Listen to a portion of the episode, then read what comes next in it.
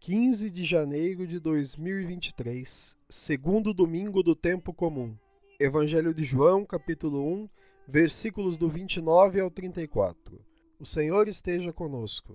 Ele está no meio de nós. Proclamação do Evangelho de Jesus Cristo segundo João. Glória a vós, Senhor. Naquele tempo, João viu Jesus aproximar-se dele e disse: Eis o Cordeiro de Deus que tira o pecado do mundo. Dele é que eu disse: Depois de mim vem um homem que passou à minha frente, porque existia antes de mim. Também eu não o conhecia, mas se eu vim batizar com água, foi para que ele fosse manifestado a Israel. E João deu testemunho, dizendo: Eu vi o Espírito descer, como uma pomba do céu, e permanecer sobre ele.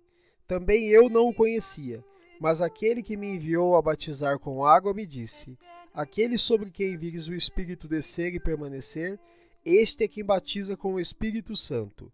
Eu vi e dou testemunho. Este é o Filho de Deus. Palavra da salvação. Glória a vós, Senhor. Pelas palavras do Santo Evangelho sejam perdoados os nossos pecados. Amém. Queridos irmãos e irmãs, façamos uma brevíssima reflexão sobre o Evangelho de hoje. Hoje, o Evangelho nos fala do testemunho de João Batista, como aquele que precede o Messias, que prepara seus caminhos.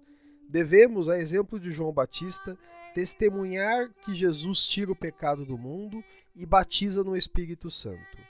O batismo no Espírito Santo significa justamente mergulhar no divino, afastando-se da vida de pecado.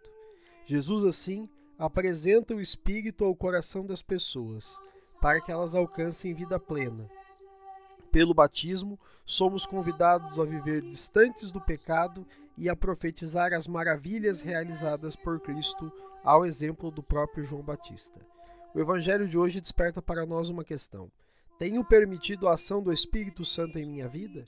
Com essa questão no nosso coração e no nosso intelecto, façamos nossa oração. Senhor, derramai em meu coração o Santo Espírito, para que possa ser presença do Divino na vida das pessoas. Amém. Fica o convite. Permitamos a ação do Espírito Santo.